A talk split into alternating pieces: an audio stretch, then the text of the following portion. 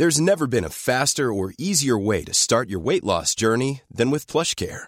PlushCare accepts most insurance plans and gives you online access to board-certified physicians who can prescribe FDA-approved weight loss medications like Wigovi and Zepbound for those who qualify. Take charge of your health and speak with a board-certified physician about a weight loss plan that's right for you. Get started today at plushcare.com slash weight loss. That's plushcare.com slash weight loss. plushcare.com slash weight loss.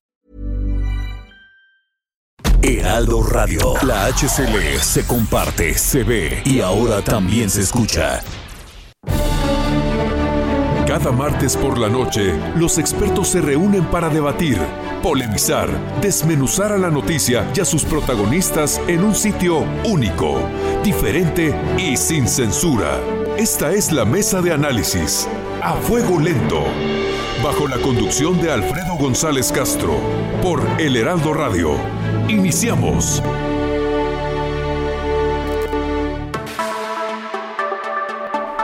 Son las 9 de la noche, tiempo del centro de la República. Gracias por sintonizarnos en esta emisión de la Mesa de Opinión a Fuego Lento. Soy Alfredo González Castro y este martes, como cada semana, estamos transmitiendo desde la Ciudad de México por el 98.5 de su frecuencia modulada a prácticamente toda la República Mexicana y al sur de los Estados Unidos, gracias a la cadena de El Heraldo Radio. Quiero aprovechar el espacio para invitarlos, darles la bienvenida e invitarlos que sean parte del análisis del debate a través de nuestras redes sociales en Twitter, arroba Heraldo de México, arroba Alfredo Les y arroba Is Robles. En Facebook, arroba El Heraldo México y en Instagram, arroba Heraldo México. Y este martes también, como cada semana, saludo a mi colega y amigo Isaías Robles, quien me acompaña en la conducción de este espacio y nos va a platicar sobre los temas de esta noche. Isaías, ¿cómo estás? ¿Qué tal, Alfredo? Buenas noches, buenas noches a todo nuestro público. Pues son varios los temas que abordaremos a partir de este momento y durante los próximos 59 minutos. Vamos a hablar de esta propuesta que se hizo la semana pasada y en la cumbre de líderes de América del Norte, de la posibilidad de que esta región del continente pueda eh, emular el ejemplo de la Unión Europea y convertirse en un bloque más allá de lo económico. Analizaremos este asunto. También vamos a hablar, eh, nuestro, nuestro público debe saber que en estos momentos se está desarrollando la elección del sindicato petrolero para elegir un nuevo líder a, finales de enero del año entrante. Vamos a conversar con una de las candidatas a la Secretaría General, luego del desastre que dejó Carlos Romeo de Champs en este gremio. Vamos a hablar de Poder Prieto. ¿Usted ha sido víctima de racismo en México? Conversaremos de Poder Prieto y también hablaremos de cómo está el desarrollo de la inteligencia artificial en nuestro país. Son los temas que proponemos para debate esta noche y de los cuales les invitamos para que usted sea parte justamente del mismo a través de nuestras redes sociales. Alfredo. Así es, Isaías, amigos del auditorio. El pasado jueves, en el marco de la cumbre de líderes de América del Norte, el presidente Andrés Manuel López Obrador habló de la necesidad de una integración económica, ya lo decías tú, una, una integración económica de la región para hacer frente a China, al gigante asiático. Vamos a ver cómo lo dijo y regresamos con nuestro primer invitado. La integración económica con respecto a nuestras soberanías es el mejor instrumento para hacer frente a la competencia derivada del crecimiento de otras regiones del mundo en particular la expansión productiva y comercial de China. No olvidemos que mientras Canadá, Estados Unidos y México representamos el 13% del mercado mundial, China domina el 14.4%. Y bueno, antes, el 18 de septiembre, durante la inauguración de la cumbre de la Comunidad de Estados Latinoamericanos y Caribeños, la CELAC, aquí en la Ciudad de México, fue más enfático y López Obrador habló de seguir el ejemplo de la Unión Europea. Y alcanzar el ideal de una integración económica con Estados Unidos y Canadá en un marco de respeto a nuestras soberanías, es decir, construir en el continente americano algo parecido a lo que fue la comunidad económica que dio origen a la actual Unión Europea. Dos, dos momentos en los que el presidente se refiere a esta integración y para hablar del tema se encuentra en la línea telefónica Juan Carlos Baker, eh, quien en su calidad de subsecretario de Comercio Exterior dirigió la agenda comercial de México en complejos procesos de negociación como el TEMEC, antes el Telecán y la modernización del Tratado de Libre Comercio entre México y la Unión Europea. Maestro Baker, muy buenas noches, gracias por aceptar nuestra llamada. Al contrario, le agradecido soy yo. Muy buenas noches, Alfredo y Isaías. Gusto en saludarlos. Gracias, maestro Baker. ¿Qué tan viable es que América del Norte conforme un, bloque como el de la Unión Europea, maestro? Pues mira, creo que la pregunta tiene muchas, muchas capas. O sea, hay que empezar por entender que la Unión Europea siguió un modelo de integración eh, diferente eh, mientras en América del Norte, en el antiguo, empezando por el antiguo Telecán y ahora con el Temec, lo que se privilegió fue el libre comercio, al cual se le fue agregando una serie de disciplinas, pues en la Unión Europea sí se trató desde un principio de integrar un modelo que además del libre comercio, también permitiera la libre circulación de personas y permitiera también incluso en algún momento que eh, la, una entidad supranacional, en este caso la Comisión Europea, tomara decisiones eh, en nombre de los Estados miembros. Eso, pues en América del Norte, francamente, no lo hemos considerado en ningún momento como una posibilidad real. O sea, no hemos pensado que, por ejemplo, tengamos una comisión norteamericana, por llamarla de alguna manera, que se dedique a tomar decisiones en materia comercial, en materia financiera, en materia de competencia, en materia de, política monetaria o fiscal a nombre de México, Estados Unidos y Canadá. Entonces, un proyecto como el de la Unión Europea en América del Norte, pues suena francamente muy lejano eh, de lo que hemos podido nosotros llegar eh, hasta este momento.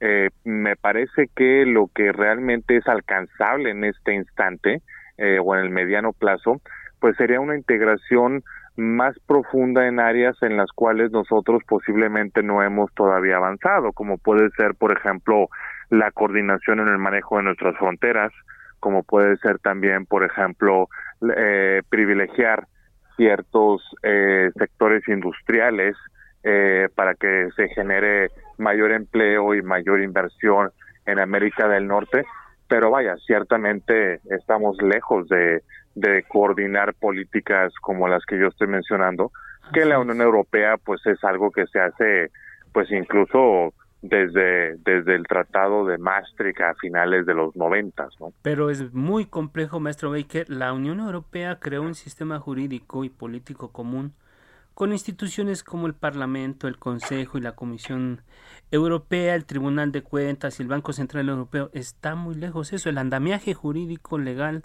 para político, para político para crear para unir a tres países está como muy lejano.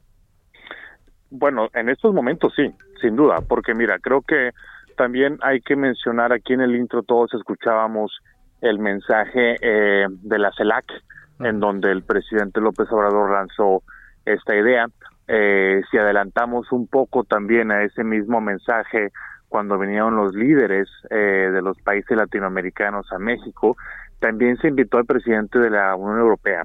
Eh, y el presidente de la Unión Europea en ese momento también les comentaba que el origen del proyecto europeo viene pues de, una idea o de, de una mm, realidad muy cruda que fue el resultado posterior a la Segunda Guerra Mundial en donde los países europeos, pues bueno, eh, pasaron de, de tener una situación caótica, una situación de posguerra, una situación de profundo profunda destrucción económica, pues para llegar a esa decisión en donde todos los países europeos en su conjunto eh, cedieron la soberanía eh, para que una entidad supranacional, en este caso ya sea la Comisión Europea o el Parlamento Europeo u otros, eh, tomaran las decisiones en común. Aquí en América del Norte, afortunadamente, no hemos pasado por una situación tan trágica y destructiva como es una guerra eh, a la que hace referencia el presidente de la Unión Europea, Charles Michel, pero este sin duda el propio énfasis que el presidente López Obrador le inserta a la ecuación cuando habla de respetar la soberanía, pues bueno, ya de entrada creo que creo que marca esa diferencia. En América del Norte no estamos eh, dispuestos en este momento ni en el cercano plazo, te diría yo, de pues eh, ceder ese tipo de decisiones. Así es. Eh, maestro Baker, eh, ¿qué sí se puede hacer? Ya hablaba, nos anticipaba en su anterior respuesta un poco de una mayor integración, pero ¿qué sí se podría hacer para hacer frente a mercados como la propia Unión Europea o, el mercado asiático y hacer un bloque pues mucho más, más sólido y más fuerte aquí en América del Norte? Mira, yo creo que algo que sí es muy factible y que está al alcance de, de nosotros mismos es pues la coordinación en ciertas políticas públicas, es decir, los tres países América de América del Norte, México, Estados Unidos, Canadá, pues bueno, tienen cierto un presupuesto destinado a la infraestructura, tienen también eh, una serie de objetivos diplomáticos en otras regiones del mundo, tienen también intereses comunes en materia comercial con otros países. Entonces, una primera instancia en donde podríamos ensayar una coordinación más cercana pues es en tener eh, objetivos comunes en ese aspecto. Es decir, si los tres países ya vamos a destinar un presupuesto anual para la infraestructura, pues pongámonos de acuerdo de antemano en dónde se va a gastar ese dinero, en facilitar el comercio, en el mantenimiento de las aduanas eh, de, de los tres países, para poder tener mayores vías de conectividad entre nosotros si ya los tres países participamos en grupos eh, multinacionales como puede ser el G20 o como puede ser este la Organización y la Cooperación de Desarrollo Económico, la OCDE o este APE, que es el Mecanismo de Cooperación Asia Pacífico, pues entonces tengamos nosotros una idea regional acerca de qué queremos obtener de la participación de nuestros países en esos bloques y caminemos juntos en ese sentido.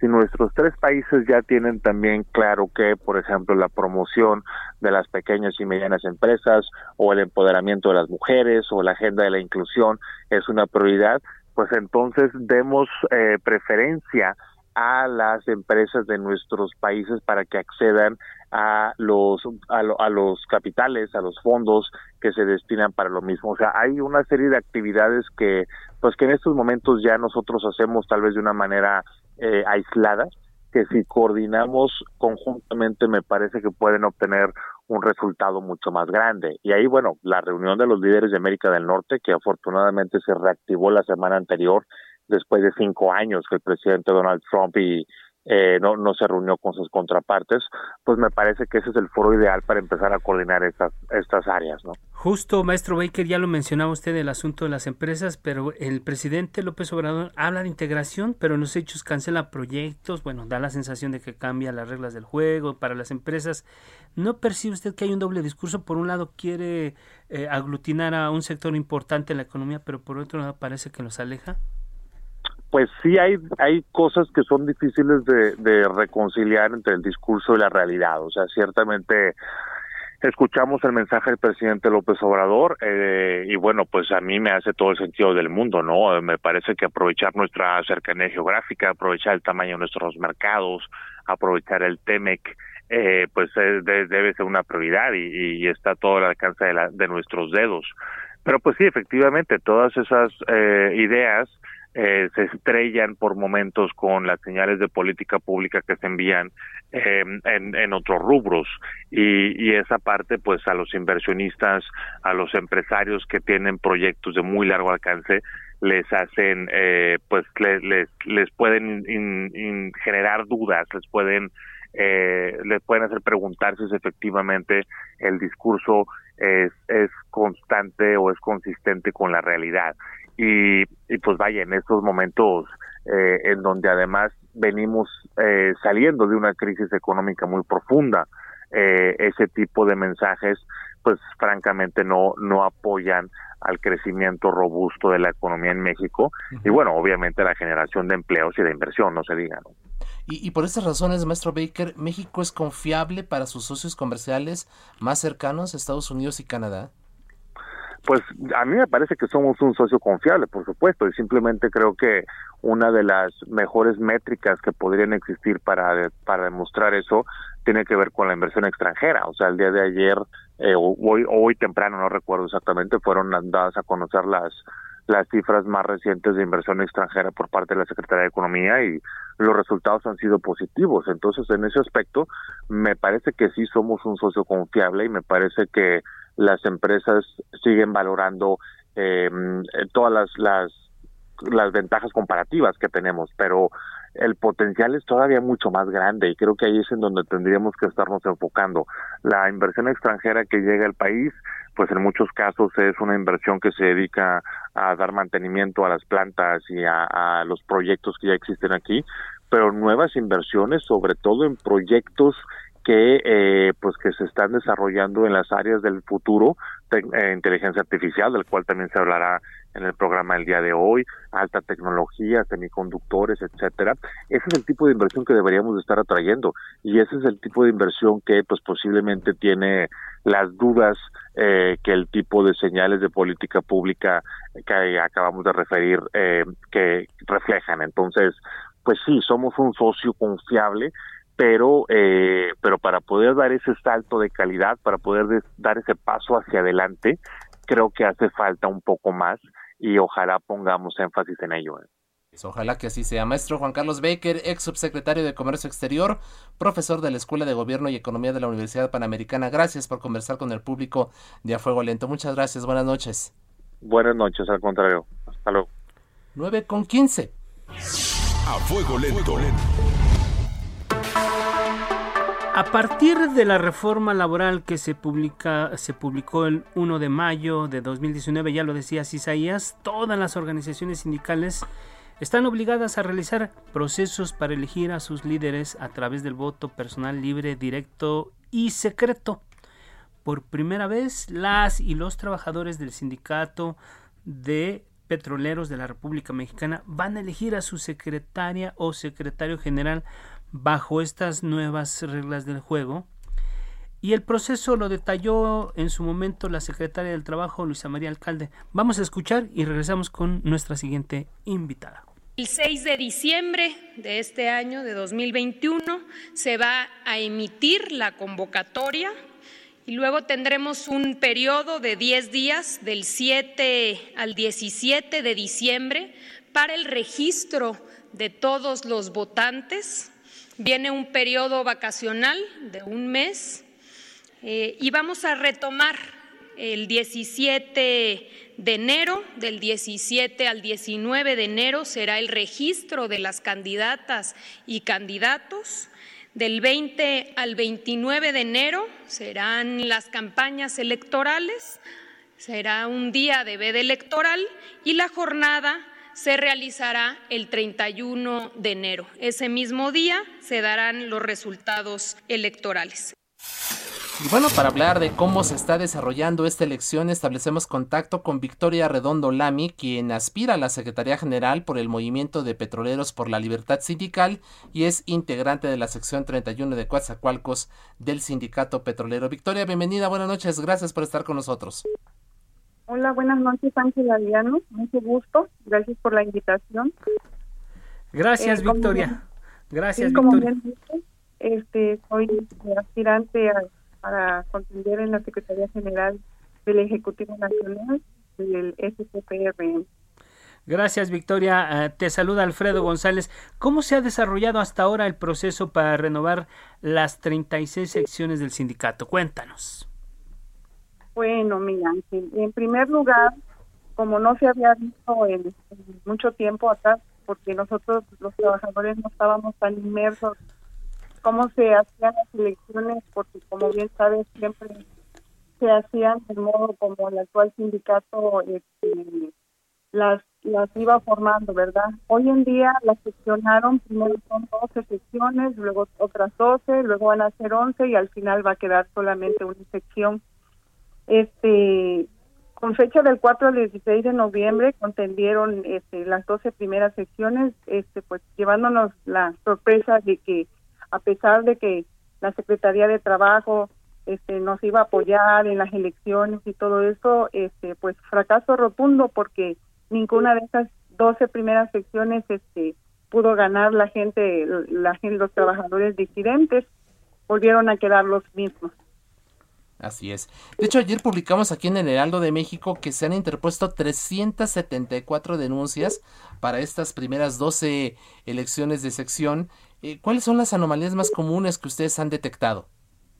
Sí, precisamente el día de ayer estuvimos en la Ciudad de México en el Centro Federal de Conciliación y Registro, donde a lo largo de nuestro recorrido que estamos haciendo en las 36 secciones, los trabajadores se nos han acercado con la confianza que pues les damos, ¿no? Porque están viendo que estamos buscando este, acabar con esta corrupción y nos han hecho llegar material valioso que son este pues vídeos, que son este fotos, eh, este situaciones pues que, que pasaron en estas elecciones, las cuales fueron totalmente violentadas, sí, los estatutos no los tomaron en cuenta como debería de ser y más bien estamos trabajando con unos estatutos a ciegas porque se supone que la Secretaría de Trabajo había dicho que los estatutos se tenían que, este, actualizar, este, hacer las modificaciones y hasta hoy en día nosotros como trabajadores pues nunca participamos, nunca hubo, nos tomaron la opinión y pues estamos trabajando a ciegas, te repito, porque realmente no sabemos si en verdad hubo cambios o no, o no lo hubo. El único que supimos que fue por lo de la votación, este, a, el, voto secreto. Muy bien. Y ahí en fuera no conocemos nada. Muy bien, Victoria. Y por las condiciones y la situación que se está dando alrededor de esta de este proceso, ¿usted, ¿ustedes creen que está en riesgo la democracia del sindicato?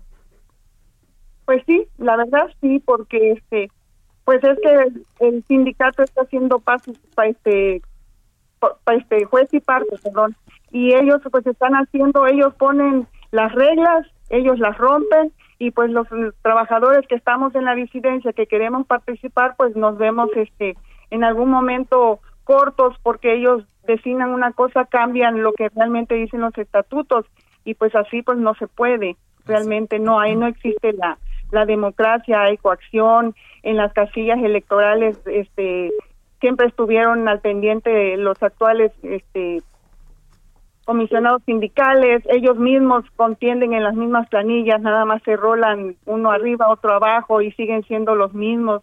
Este pusieron un montón de trabas para que los disidentes se pudieran inscribir y al caso los que se pudieron inscribir, pues hicieron de la misma parte de los sindicatos hicieron una o dos planillas y usaron la de divide y vencerás Así es. ¿Es una simulación entonces lo que estamos, lo que se está viviendo en estos momentos en el sindicato petrolero?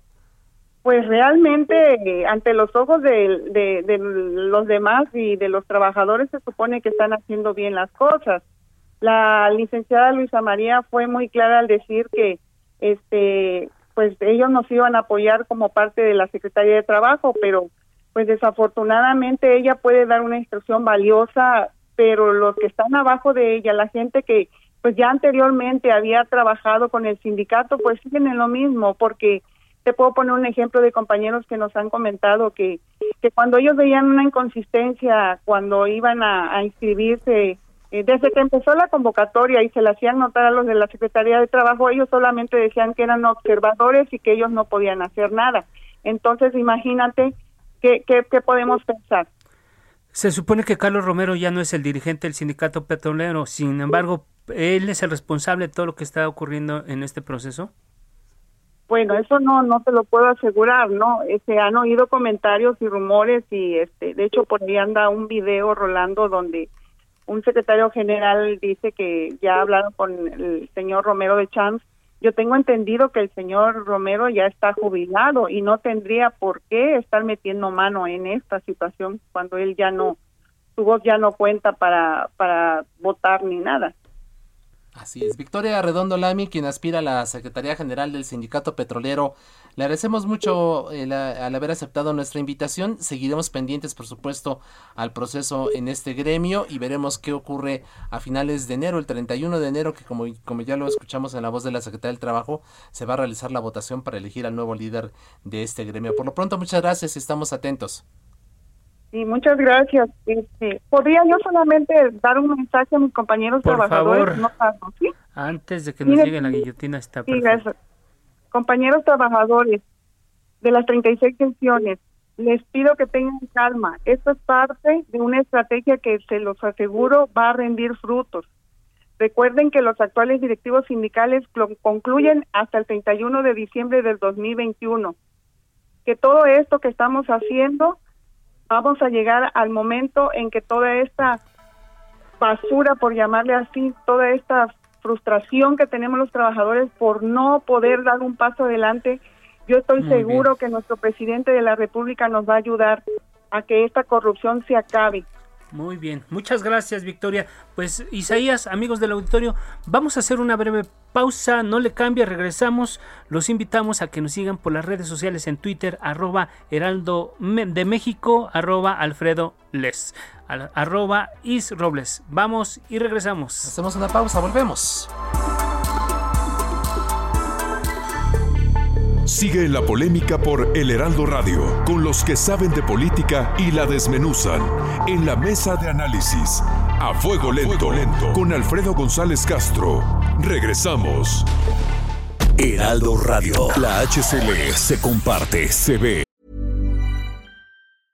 I'm Sandra, and I'm just the professional your small business was looking for. But you didn't hire me because you didn't use LinkedIn jobs. LinkedIn has professionals you can't find anywhere else, including those who aren't actively looking for a new job but might be open to the perfect role, like me. In a given month, over 70% of LinkedIn users don't visit other leading job sites. So if you're not looking on LinkedIn, you'll miss out on great candidates like Sandra. Start hiring professionals like a professional. Post your free job on linkedin.com/people today. Y ahora también se escucha.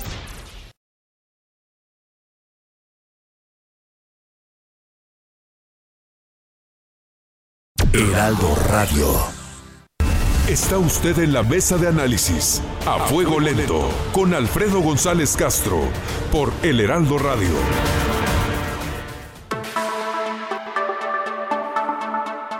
Son las 9 de la noche con 30 minutos, tiempo del centro de la República. Volvemos a la mesa de opinión a fuego lento. Les recuerdo que estamos transmitiendo totalmente en vivo por el 98.5 de su frecuencia modulada desde nuestras instalaciones acá en el sur de la Ciudad de México a prácticamente la totalidad de la República Mexicana y al sur de los Estados Unidos gracias a la cadena de El Heraldo Radio. Isaías, amigos del auditorio, estamos de regreso al segundo bloque de este espacio.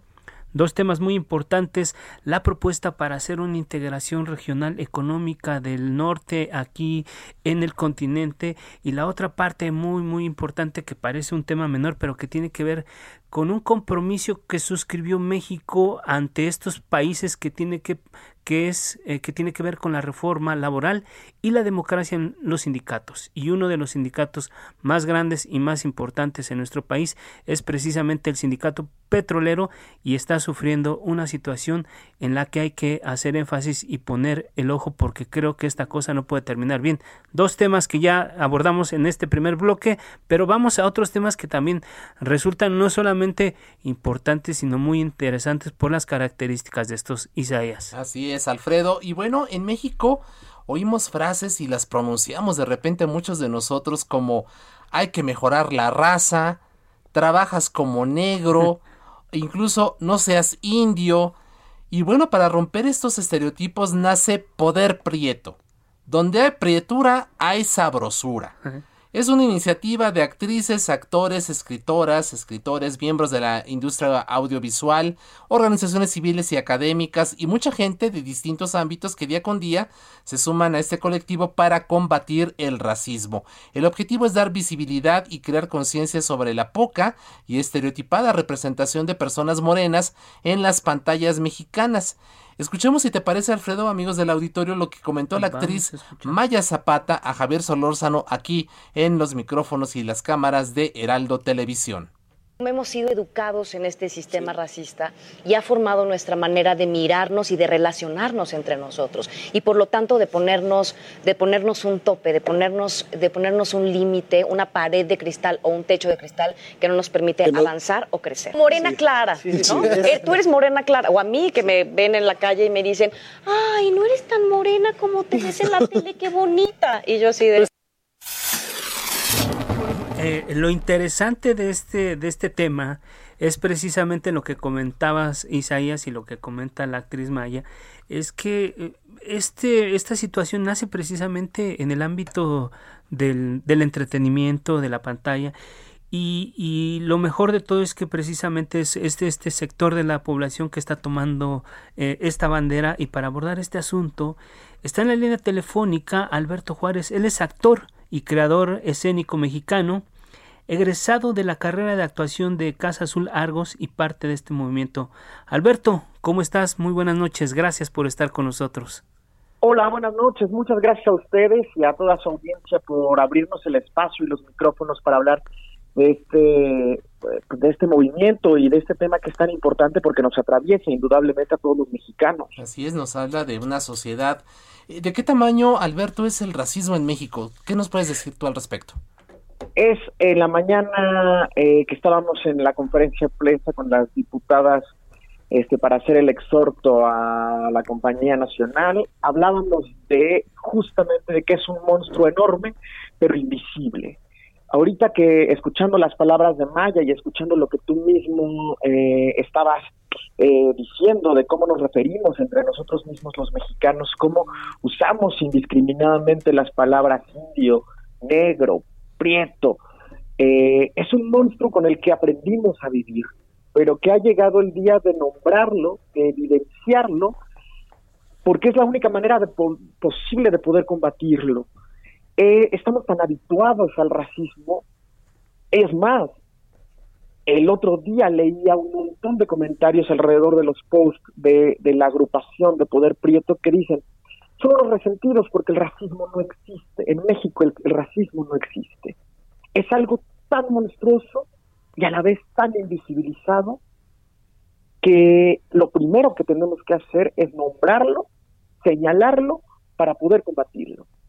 Qué, bueno que toman esta iniciativa, Alberto, y qué bueno que sacan a este, eh, me, recuerda una, una película de, de, Estados Unidos que donde hay un monstruo que sale ahí de, del closet, qué bueno que lo sacan, que lo hacen visible, pero lo cierto es que este fenómeno se acentúa en, en los medios de comunicación, pero sobre todo en el medio artístico, hay estereotipos. ¿Cómo, ¿Cómo podrías hacer un balance sobre lo que ocurre en ese ámbito? Pues mira, es que irónicamente en los medios audiovisuales es justamente donde lo vemos muchísimo más evidente. Sin embargo, este racismo, como te decía, está en nuestra familia, está en la mamá que le dice a la hija que porque él tiene un novio moreno que no va a, ah, no va a mejorar la raza. Está en la mamá que te dice, ay, qué bueno que no salió tan prietito. Ese tipo de cosas que, que conviven en el cotidiano desde luego que se ve muchísimo más representado en los medios audiovisuales, en el teatro, en el cine, en la televisión, en la publicidad. Es irónico que un país que es más del 80% moreno, racializado, siga produciendo productos audiovisuales, publicidad para una persona blanca como si de alguna manera se quisiera invisibilizar a esas personas, a esas luchas como las comunidades afrodescendientes, los pueblos indígenas, etcétera, como si se les quisiera invisibilizar y hacer como que no existieran. Eh, es, como decimos constantemente, el racismo es sistémico y es sistemático, porque de alguna manera tenemos 500 años separándonos en castas. Eh, no, hace, no hace falta más que revisar eh, estas pinturas en las que el virreinato se separaba por castas a la sociedad. Y parece ser que esta herida sigue abierta, nos sigue afectando. Y el asunto y lo peligroso del racismo es que ya nos, antes creíamos que nos afectaba en, en los elementos eh, o en los ámbitos laborales, eh, o que se quedaba exclusivamente en los ámbitos laborales. No es así empieza a afectarnos en los espacios públicos y en los espacios, privados, empieza a afectar la manera en la que nos desarrollamos en el día a día. Y es por eso que es muy importante evidenciarlo, denunciarlo y modificar. ¿Qué hacemos para dejar de repetir y de replicar esas dinámicas violentas y racistas a las que estamos acostumbrados y a las que tristemente estamos habituados? Así es. Y desde luego, perdóname, no, sí, de hecho estaba recordando algo ahorita que estabas tú comentando esto de ya de no, no solamente digamos como un fenómeno social que nos involucra a todos, un, un tuit que generó muchísima polémica de Tenoch Huerta, un actor compañero tuyo que también forma parte de este movimiento, donde dicen, estamos llegando a la época del año en donde eh, cuando vayamos a las, a, las tiendas nos van a empezar a revisar las bolsas, a ver si efectivamente tenemos con qué pagar, en fin, eh, una actitud racista, pues él denunciaba y que generó también una gran polémica. Pero lo curioso es lo que tú nos comentas, eh, Alberto, que, que así como hay una conversación en las redes sociales donde Tenoch pone este, este tweet, pues hay una conversación donde lo mismo puedes encontrar insultos y otras donde avalan justamente esta situación, ¿no? ¿De qué, de qué nos habla esta, este fenómeno? Definitivamente nos habla de, de, de esto, ¿no? De lo invisible que es este monstruo, que ni siquiera lo queremos reconocer y, lo que es lo que es triste, por ejemplo, en este ejemplo que ponía Tenoch y, y que está eh, poniendo en la mesa ahorita, es que si, si tú miras a la mayoría de los mexicanos que tenemos este fenotipo, tenemos este color de piel, pues que estamos racializados y que nos metemos a una tienda y ves que el policía que nos persigue es del mismo fenotipo. exactamente. Oye, Alberto, pero, pero ¿cómo romper este estereotipo? Todas las producciones perdón que lo diga de esta manera, pero todas las producciones, los güeros son los de alto poder adquisitivo y los, los morenos, este, prietos como yo, somos los más pobres de, en, en todas las tramas, ¿no? ¿Cómo, ¿Cómo romper con ese, con ese esquema, con ese con esa cultura de decir, ¿por qué nos ponen en, en, los dos extremos? Los güeritos son los que tienen el poder adquisitivo y los prietitos morenitos son los que, los de menor este eh, clase, ¿no? o sea, ¿cómo romper desde ese lugar, desde, el, desde donde se fabrican las ilusiones, los sueños, donde se hace arte, que es el cine, por ejemplo? Totalmente. En, en ese sentido, esa es la importancia de la representación. Esa es la importancia de vernos representados en los medios, en el teatro, en el cine, en la publicidad. Esa es la importancia de encontrar a alguien que se parece a mí, que se parece a ti, que se parece al 80% de los mexicanos, para poder justamente contar nuestras historias, que eso es muy importante, dejar de contarnos aspiraciones eurocentristas, dejar de de, repetir y de replicar estos estereotipos que tanto daño social nos han hecho, en el que estamos encasillados y si perteneces a este fenotipo, a este color de piel, a este, a este lado de la colorimetría, entonces solamente puedes aspirar a ser un personal de servicio, a ser un delincuente, a ser un ratero, a ser un drogadicto. Y claro, alguien que nace con el privilegio de tener la piel blanca puede aspirar, bueno, de entrada, hay estudios, hay estadísticas, a un mejor trabajo. Es muy importante plantearnos por qué la pobreza en México tiene color moreno. Porque hay algo que estamos replicando desde ahí. Claro. Me gustaría que escucháramos otra parte de la conversación que tuvo Maya Zapata, tu colega actriz, también aquí con Javier Solorzano, para volver a abordar otro tema que me parece muy importante. Escuchamos a Maya Zapata. La gente quiere, quiere que se hable de estos. Yo he lanzado como distintas encuestas en mis redes sociales, en Instagram sobre todo, y la, la pregunta que más han contestado, alrededor de, o sea, más de 30 mil personas, wow. Em, contestaron que la pregunta era si amaban su color de piel. ¿Esa preguntaste? Sí. Qué interesante. Si eran morenos y, o sea, sí, o sea, autodescribían como morenos y si amaban su color de piel. El 98% contestaba que sí. Pues claro. Y al mismo tiempo, por, por mensaje directo, me mandaban una cantidad de historias de todas las veces que fueron discriminados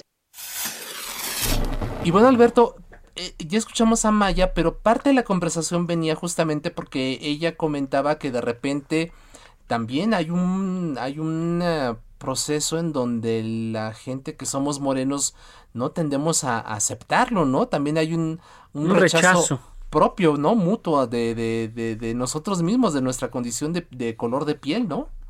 Totalmente, y es que la blanquitud, mi estimado, no solo está en el color de piel, también fuimos criados en un sistema blanco, por supuesto. Fuimos criados a partir de una mirada eurocentrista, de una mirada blanca, en la que todo lo que no encaja en ese estereotipo, en ese canon de belleza, está malo, está incorrecto y hay que corregirlo, hay que blanquearlo, hay que mejorar la raza, decían las abuelitas. Alberto, ¿tú, eres, tú eres del porcentaje de actores que a los que se les ha negado un papel por el color de piel? ¿O por supuesto. Una vez, varias veces, como varias veces. Cuéntanos una anécdota que, que, tengas así muy muy fresca de, de, tu caso particular en ese sentido. Pues mira, antes que antes que eh, en el medio, justamente en la mañana hablábamos de cuándo saliste del closet de racismo, hablando de una actividad que vamos a tener el 10 de diciembre, que va a ser el primer festival Prieto. Ahí de una vez aprovecho para invitarlos a que estén al, al tanto y pendientes. ¿Cuándo es? ¿10 de, diciembre? Poder Prieto, porque el 10 de diciembre vamos a hacer el, primer festival Poder Prieto y vamos a hacer una especie de circuito en el que vamos a hacer una un tipo de experiencia inmersiva en el que el público va a poder darse cuenta de cómo este sistema nos ha violentado y cómo podemos aprender a cambiarlo y a amarnos. Pero justamente en la mañana Maya, Maya y yo platicábamos de cuándo fue la primera vez que te sentiste racializado. Yo le decía que de entrada desde niño, yo me acuerdo mucho una vez que fui con, con mis padres, a mis hermanos son blancos, y fuimos a un tour por unas islas en Acapulco y el lanchero me gritaba a mí que cargara la cerveza, que me quitara de ahí, que no me sentara. Y yo no entendía qué pasaba, era niño, hasta que volteé a ver a mi mamá muy asustado y el señor de la lancha, el que conducía, se sintió muy avergonzado y le dijo a mi mamá, disculpe, es que yo pensé que era el indio que habían contratado para que los llevara en el tour. Oh, qué, fuerte. Bueno, pero, pero a muchos nos ha tocado ser el negrito en el arroz. Además, una frase que suena chiste, ¿no? Pero eh, es muy muy duro lo, lo que significa eso, ¿verdad? Y, lo que revela de nuestra sociedad.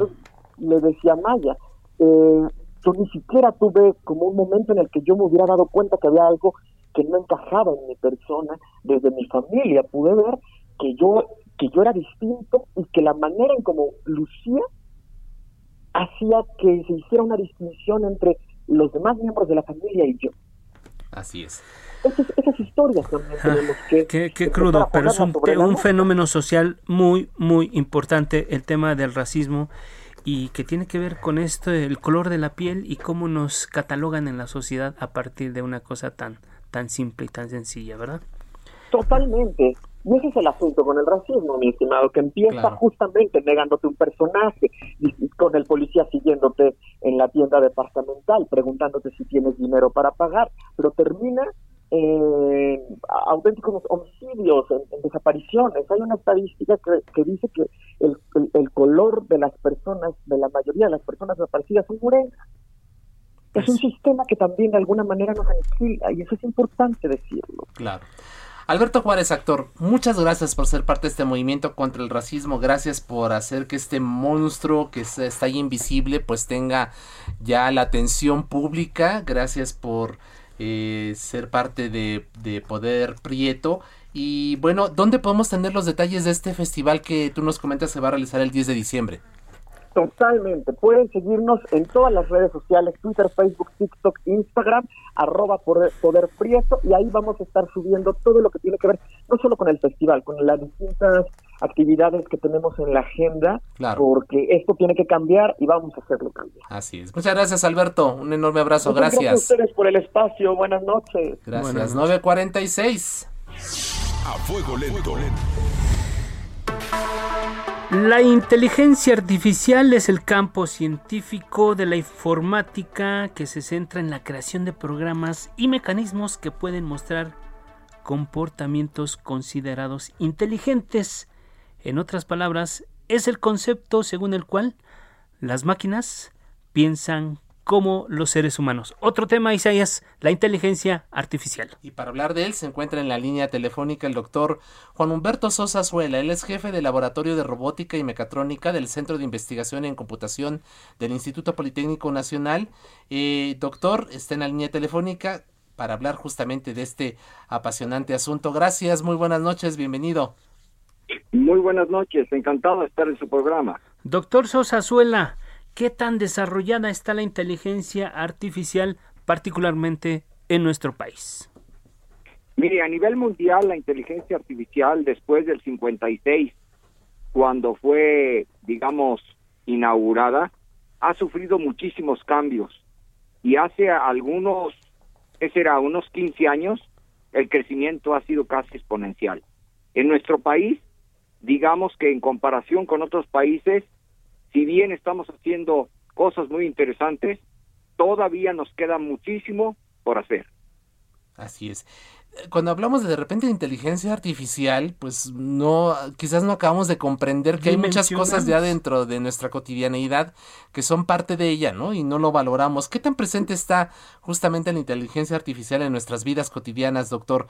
Em, pues me viene a la mente Siri, por ejemplo, ¿no? Pero ¿qué otros ejemplos nos podría usted dar de ya en la práctica, en nuestras vidas cotidianas, el, el uso de la inteligencia artificial? Con gusto. Pues mire, todos los que traemos un teléfono llamado inteligente ya incorpora un motor, al menos de inteligencia artificial, que reconoce su voz.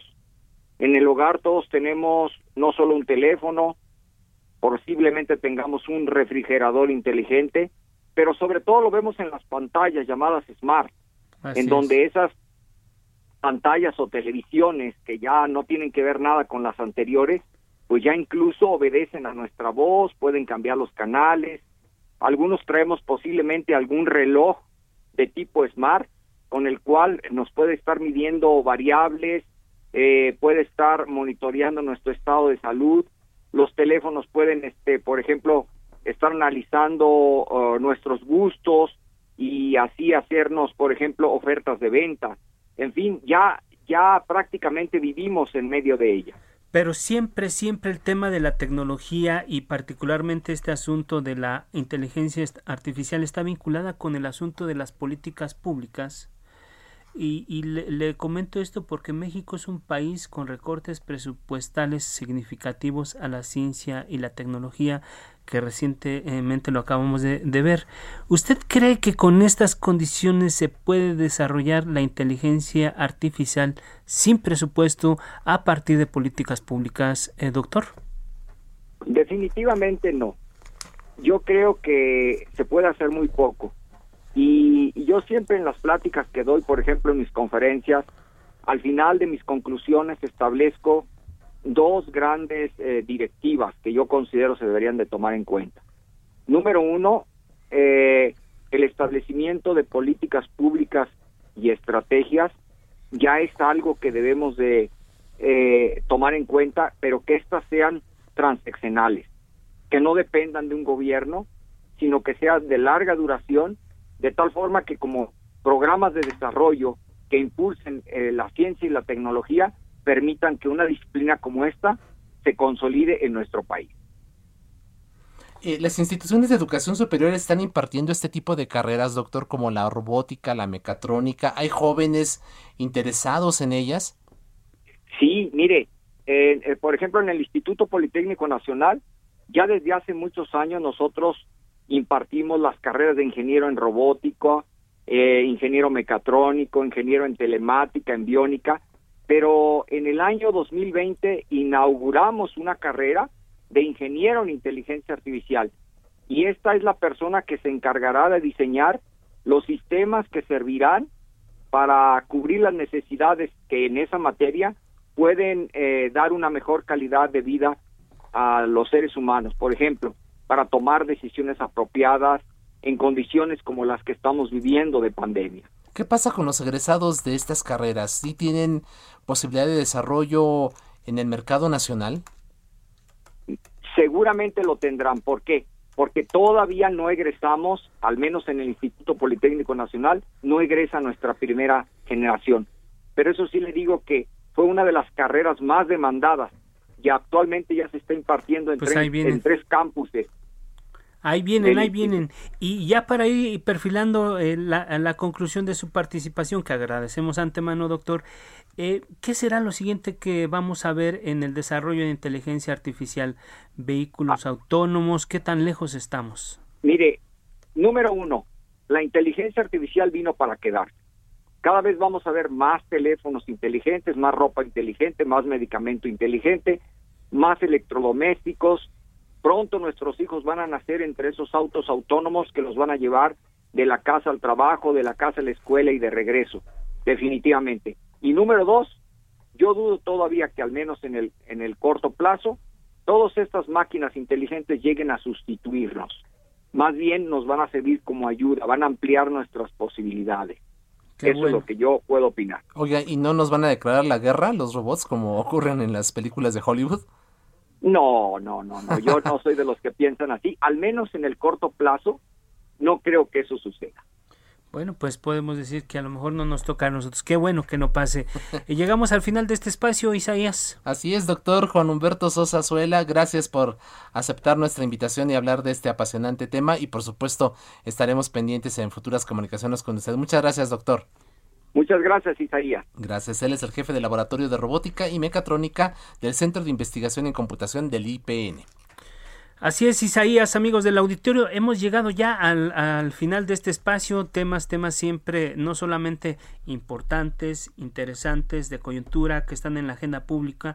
Y bueno, ese es el espíritu de este espacio. Vamos siempre a abordar los temas que, de los que está hablando la gente, que influyen en, en la toma de decisiones de, de, de los gobiernos, de las políticas públicas, y hemos llegado ya al final de este espacio.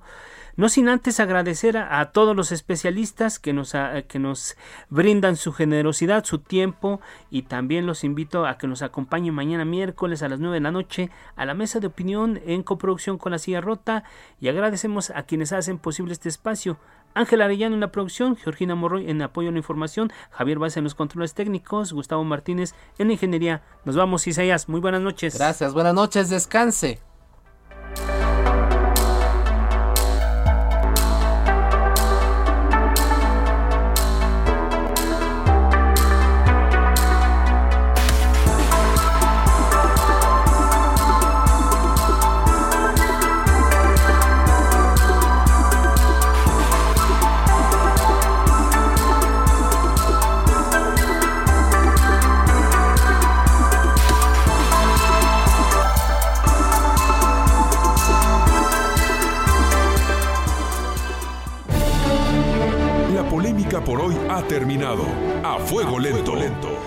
El Heraldo Radio.